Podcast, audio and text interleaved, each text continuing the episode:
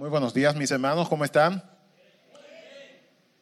Espero que estén mejor que eso, ¿no? Pero, pero de verdad eh, es un gusto, ¿no? Eh, juntarnos cada domingo para adorar al Señor y escucharle eh, hablar.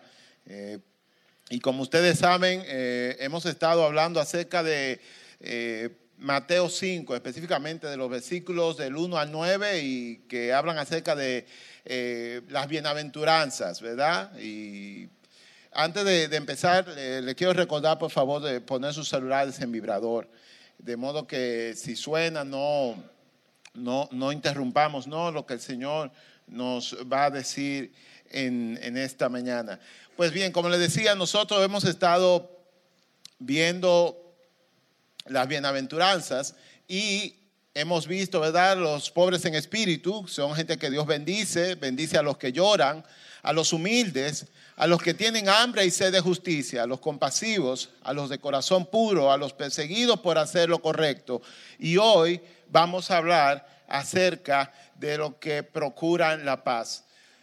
Un dato muy interesante sobre esto es que Jesús hace estas declaraciones en el marco de su sermón, ¿verdad? Llamado el Sermón del Monte, considerado para muchos eh, eh, uno de los más importantes de Jesús, porque es una especie de manifiesto, es donde él declara, ¿verdad? Una especie de declaración de propósito y de descripción de cómo es el reino de Dios.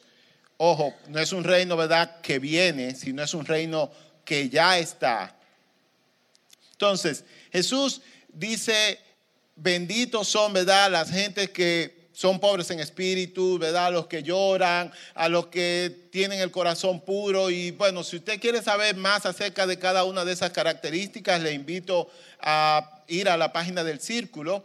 Y, o sea, la página web del Círculo y descargar las prédicas anteriores a esta, donde se hace una muy, muy buena explicación acerca de cada una de estas bienaventuranzas. Y hoy, ¿verdad? Vamos a hablar de a los que procuran la paz. Dios bendice a los que procuran la paz. Y lo primero, ¿verdad?, que deberíamos definir es paz.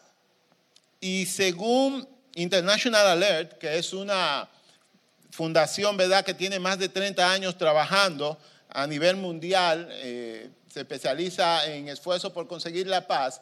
La paz no es más que cuando la gente es capaz de resolver sus conflictos sin violencia y pueden trabajar juntos para mejorar su calidad de vida. Y vuelvo y leo porque es bien interesante. Paz es cuando la gente es capaz de resolver sus conflictos sin violencia y pueden trabajar juntos para mejorar su calidad de vida. Y lo primero que ¿verdad? Me, tocó de, esa definición es resolver conflictos sin violencia, como que, y eso es posible. O sea, claro que es posible, ¿no? Pero si nosotros revisamos nuestro récord como especie en el planeta, eh, diría todo lo contrario, parece que es imposible, porque nosotros precisamente eh, recurrimos a la violencia a veces hasta antes de probar cualquier otra eh, otra herramienta. Entonces, yo dije, ven acá, hemos tenido alguna vez algún tiempo sin guerra en la historia de la humanidad. Y me encontré con esta frase de Will y Ariel Durán, que es una pareja de esposos eh, norteamericanos que son filósofos e historiadores. Y en el libro, ¿verdad? Lecciones de Historia, ellos dicen lo siguiente al respecto, lo que vemos en pantalla. La guerra, lamentablemente, es una constante de la historia y no ha disminuido con la civilización o la democracia. En los últimos 3.400 años de historia registrada, solo se han visto 268 años sin ningún conflicto armado. O sea, de 3.400 años de historia registrada, según estas personas, y hay muchos eh, historiadores que contradicen esta afirmación de, esta pareja, solo hay 268 años sin que haya registrado algún conflicto militar. Pero, ¿y si nosotros ponemos la escala un poco, ¿verdad?, más grande y miramos a las personas. Y yo les pregunto, ¿cuántos días seguidos ustedes han pasado sin, sin violencia? De hecho, mira, la violencia es tan intrínseca de nosotros, tan parte de nosotros, que como sociedad nosotros hemos hecho, ¿verdad? Eh, valga la redundancia, un contrato social donde hemos aceptado como bueno y válido, o por lo menos sin castigo, la violencia verbal. O sea, la física está mal, pero tú decirle, exacto, voy a poner una raya en blanco y usted le tú decirle lo que sea al guagüero que se te metió, a la persona que, que se te metió la fila en el banco, otra cosa, eso está bien. O sea, eso quizás no sea de buena educación, pero no hay problema. Tú puedes ejercer violencia verbal contra cualquier otro, cualquier otra persona, y nadie te va a llevar preso por eso. O sea, como que parece que lo que se llegó fue, mira, la gente necesita escapar por algún lado. Ok, mira, darle golpe a los otros está mal, pero tú puedes desahogarte ¿verdad? Por medio de tus palabras. Ahora, vamos a poner esto en contexto de, de que nunca, o prácticamente nunca, estamos en paz. Y miren esto. Según el Instituto Internacional de Estocolmo para la Investigación por la Paz, en 2017 los gastos globales militares fueron como se ven en pantalla los Estados Unidos solamente, nuestros amigos del norte, gastaron alrededor de 610 mil millones de dólares solo en gastos militares. Los otros siete que le siguen, combinados, gastaron 578 mil millones de dólares. Entre esos países está China, está Rusia, Arabia Saudita, España, Francia y así por el estilo. El resto del mundo esto es en 2017, datos bien actuales, el resto del mundo gastó 551 mil millones en milicia. Y nuestro país no se queda atrás. En 2017 solamente nosotros como nación, ¿verdad? República Dominicana, gastamos 496 millones de dólares.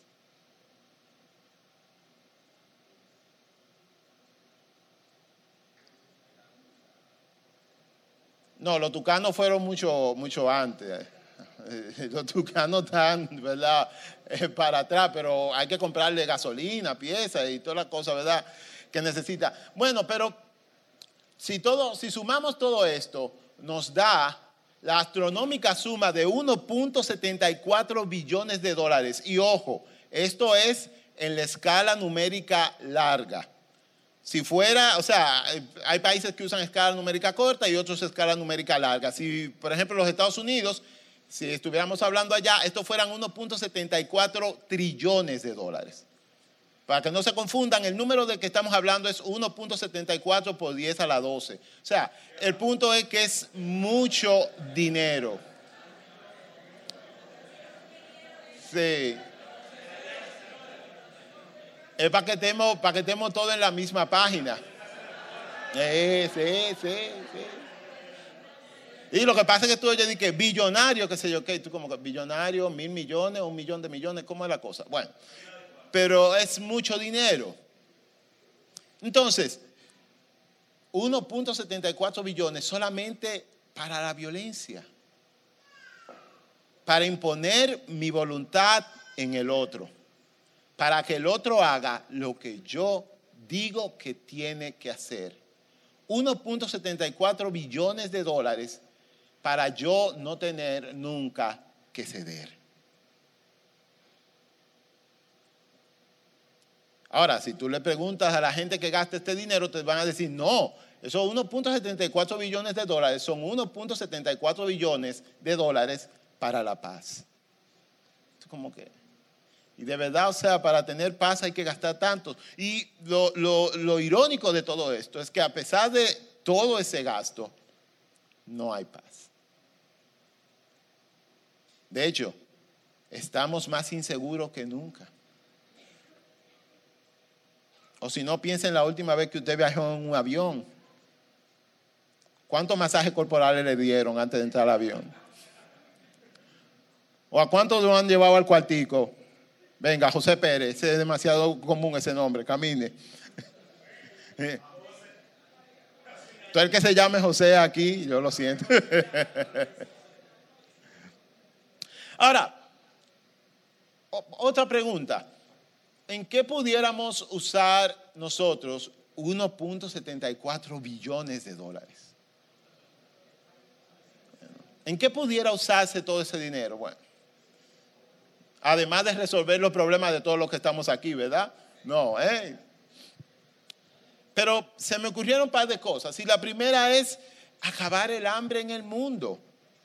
Según el Instituto de Investigación sobre Políticas Alimentarias, eso es una, ramificación de la ONU, tan solo se necesitan 265, perdón, 265 mil millones de dólares al año para lograr acabar con el hambre a nivel mundial. Eso es algo así como un 20% de lo que se invierte, de lo que se invirtió en 2017 en armamento.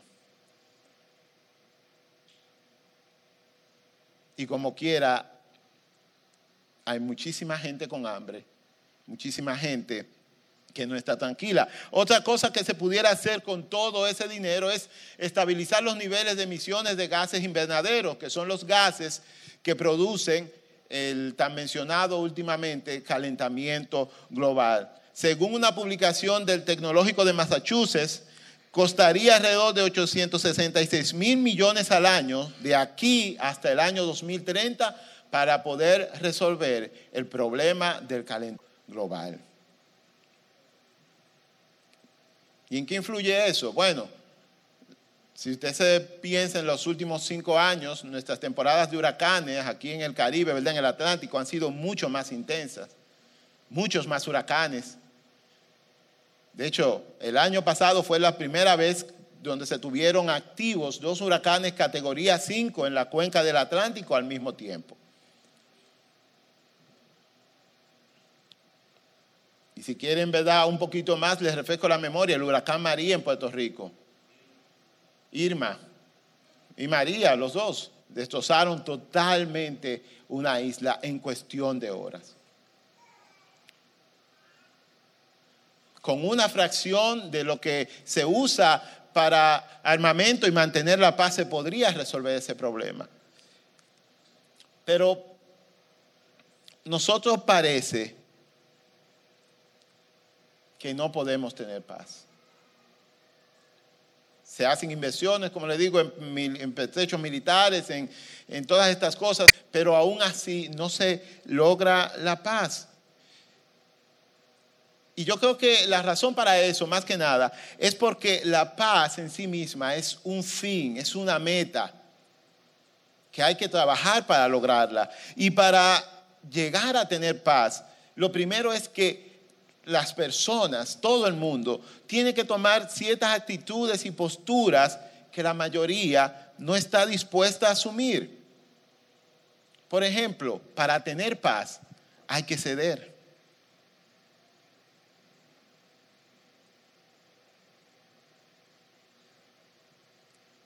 Aunque tú tengas la razón, en algún momento, para lograr la paz, tú tienes que ceder. Y eso aplica tanto a países como a personas.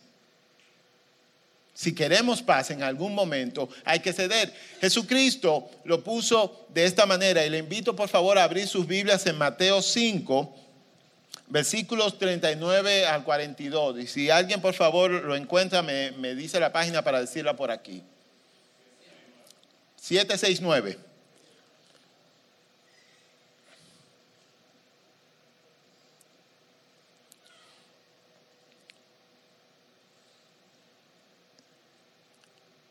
Dice Mateo 5, 39 al 42. Pero yo digo, no resistas a la persona mala. Si alguien te da una bofetada en la mejilla derecha, ofrécele también la otra mejilla. Lo que hacemos todos los días, ¿verdad? si te demandan ante el tribunal, oigan esto, si te demandan ante el tribunal, estoy leyendo el versículo 40, y te quitan la camisa, dales también tu abrigo. Si un soldado te exige que lleves su equipo por un kilómetro, llévalo dos. Dales a los que te pidan y no des la espalda a quienes te pidan prestado. Yo creo que ya aquí podemos orar, ¿verdad? Que sí. Exacto. Va a empezar a arrepentirnos, ¿no? y no le des la espalda a los que te pidan prestado, ¿eh? O sea, para uno tener paz, recapitulando lo que dijimos, lo que acabamos de decir, hay que tomar ciertas actitudes que no son las más cómodas. Hay que dejarse doblar el brazo, como dicen por ahí. Hay que dejarse ganar para tener paz. Y esto resulta casi imposible para la mayoría de nosotros. Entonces, si para tener paz hay que asumir posiciones en las que la mayoría de nosotros no se siente cómodo o sencillamente no puede, parece que el impedimento para la paz somos nosotros mismos.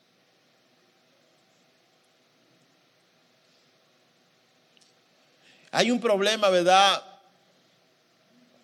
¿Cómo decir? No, sistémico en la humanidad con eso de la paz. Nosotros queremos cosas que al parecer no podemos lograr. Miren, y el problema, ¿verdad?, con, con este asunto de tener paz es que Jesucristo lo dijo una vez, nadie puede dar lo que no tiene. Así que si nosotros no estamos en paz con nosotros mismos, no podemos dar paz. Y ese es el gran problema. Nosotros en nuestra gran mayoría, o sea, y no hablo de, de, este grupo aquí, hablo de toda la humanidad, nunca está conforme con lo que tiene, siempre vive agitado, siempre vive corriendo. ¿Cuándo fue la última vez que te sentiste en paz? Que te sentiste tranquilo, que te sentiste bien contigo mismo, con lo que has alcanzado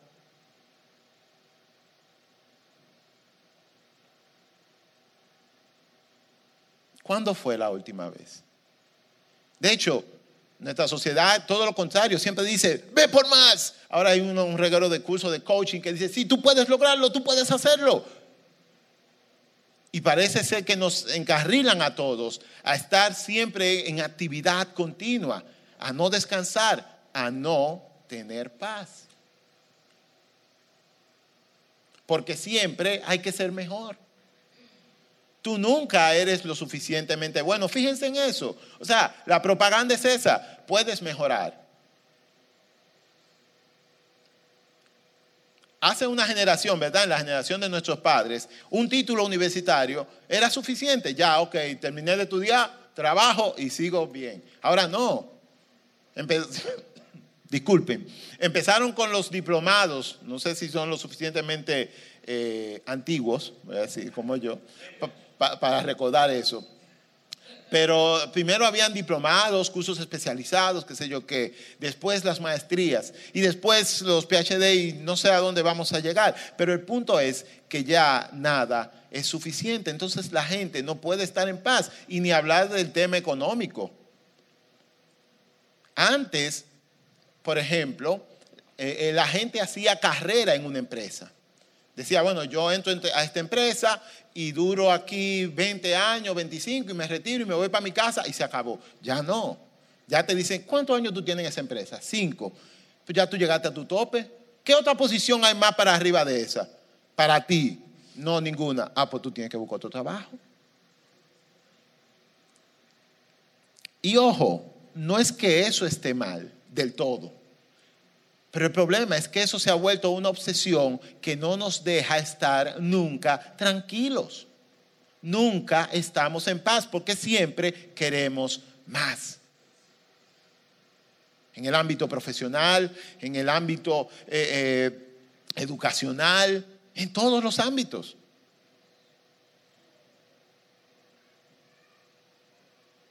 Entonces, si no estamos en paz con nosotros mismos, dentro de nosotros, ¿cómo rayos podemos estar en paz con los demás? Porque en cierta forma, esa manera de pensar nos hace ver a los demás, o los compañeros de trabajo, los demás, como potenciales contrincantes.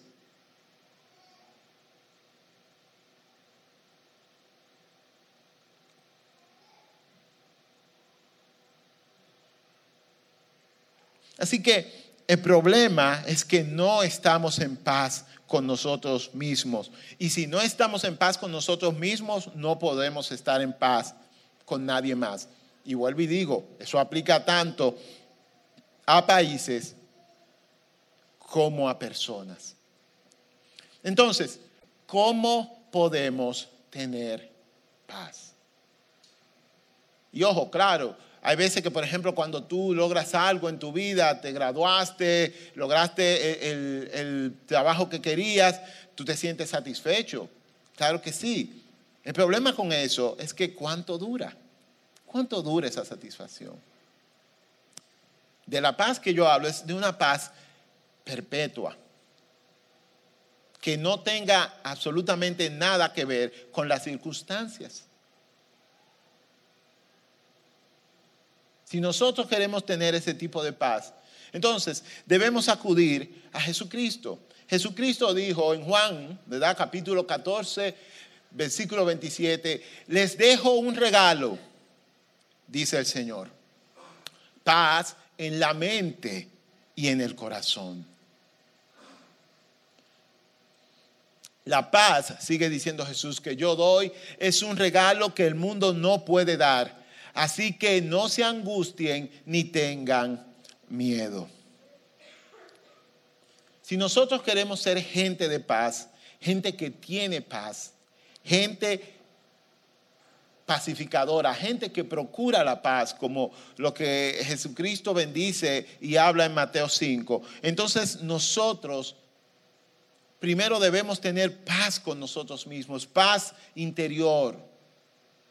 Y para lograr eso, solamente hay un solo lugar al que debemos ir y es a los pies de Jesús. Jesús dice, vuelvo y digo, mi paz no es como la del mundo. La del mundo es una paz efímera, es una paz que depende de las circunstancias de alrededor. La paz de Jesús es una paz que proviene de Él. Y como Él no cambia, entonces la paz no cambia, siempre está ahí. Mi hermano, y te voy a decir algo, yo no estoy hablando de, algo mágico, que tú vas a estar por la calle y el mundo se va a estar cayendo a pedazos y tú vas a estar muy tranquilo como que nada está pasando. No, tu paz va a provenir de que tú sabes y estás seguro de que Dios, el creador del cielo y de la tierra, tiene todo el control y que las cosas de afuera suceden porque Él permite que suceden. El mundo, el universo, a diferencia de como muchos quieren creer, no anda a la deriva solo dando tumbos. No, no, no, no, no, no, no. Todo está controlado, microcontrolado, micromanejado. Y en esa verdad, entonces tú puedes tener paz. Y en esa verdad, sabiendo que Dios tiene el control de todas las cosas, entonces tú puedes tomar las posiciones necesarias para tener paz con los demás. Tú puedes ceder, porque ya no te va a importar lo que los otros opinen de ti, ni vas a pensar que tu paz, que tu éxito depende de ti, no, depende de Dios. Y por eso entonces vas a estar tranquilo y vas a poder procurar la paz, vas a poder ser un instrumento de paz del Señor. Miren, en Isaías 9, en el Antiguo Testamento, cuando el Señor habla, perdón, cuando Isaías habla acerca del Señor, ¿verdad? En, en, profecía, él dice, le da varios títulos y uno de los títulos que le da al Señor es que Él es príncipe de paz. Si nosotros somos la gente de Dios, la gente que ha aceptado a Jesús como Salvador, entonces nosotros debemos ser, tenemos que ser gente de paz, gente que procure la paz.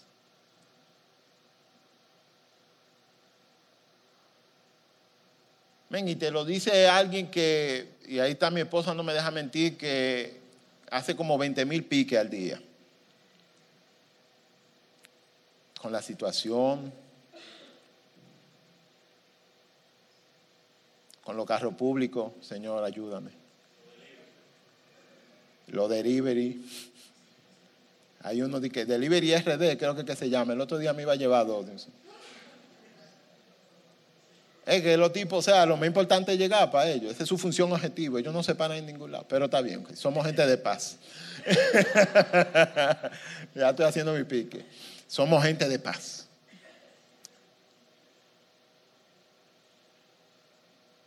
Es difícil. Es difícil. Y por eso te, lo digo yo. El Señor permitió, y nosotros nunca hablamos mucho de eso aquí, pero el Señor creo que permitió que a mí me tocara hablar de eso, porque si hay una persona de verdad que no tiene mucha paz o tiene la mecha corta, vamos a decirlo así en dominicano, soy yo. Y el Señor me llama, nos llama, nos reta, si tú de verdad eres mi hijo, yo soy el príncipe de paz, tú debes ser, tú debes ceder. Aunque tú tengas la razón, debes ceder para que haya paz. Y fíjense, si, si, no lo han leído, pueden buscarlo en su Biblia, Mateo 5, ¿verdad? Del 1 al 9. Fíjense que de todas las bienaventuranzas, la única que dice que si tú haces eso, te llamarán hijo de Dios, es esa precisamente.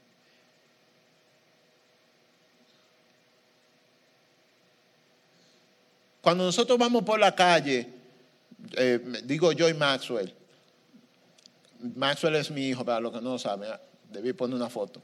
Pero el asunto es que a mí me dicen de todo, incluyendo una frase que me la dicen mucho y no me gusta. Me dicen que, ¿y qué era? ¿Lo iba a negar? Porque se parece tanto. Que, tú lo ibas a negar a ese hijo, ¿verdad que sí? Imagínate que, que nos pasara igual con Dios. O sea, que la gente viera tanto como el ADN de Dios en nosotros, que no pudiera equivocarse, sino ese tiene que ser hijo de Dios, ese tiene que ser cristiano. Si tú quieres eso para, para tu vida, lo primero que debes empezar es teniendo paz, procurando la paz, siendo un instrumento de paz. Mire, en los brochures que se entregan a la, entrada, eh, si lo tienen, por favor, ábranlo.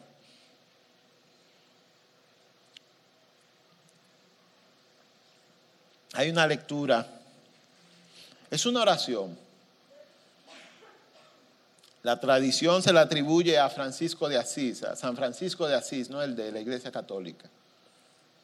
Hay gente que dice que no, pero eso no importa. El punto es que yo quisiera que ustedes leyeran conmigo esto.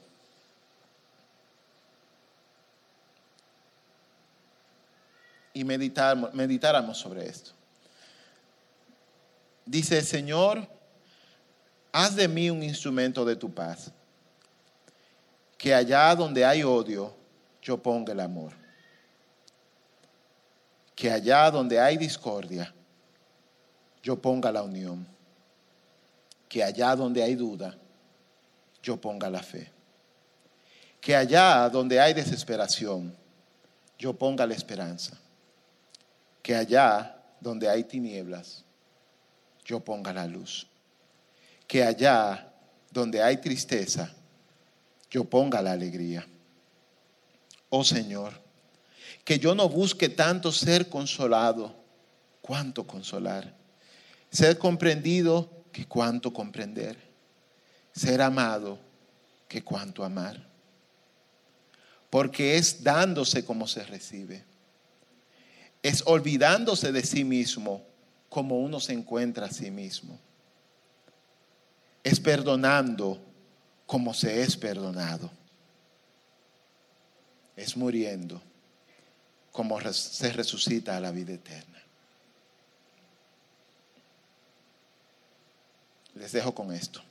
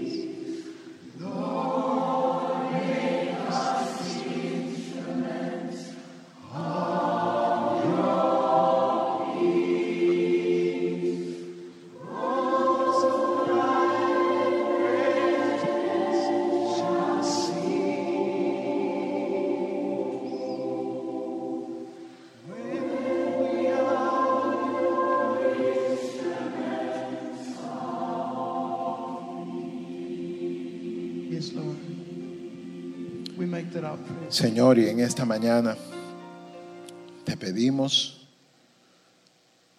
con mucha intensidad, con mucha fuerza, que nos ayudes a ser gente tuya, que nos ayudes a ser gente de paz. Padre, sabemos que esto no es tarea fácil, que la mayoría de veces vamos a tener que dar la otra mejilla, vamos a tener que ceder, vamos a tener que, entre comillas, perder.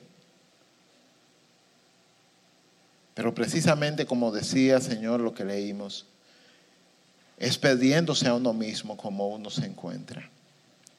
Y es muriendo como se resucita a la vida eterna.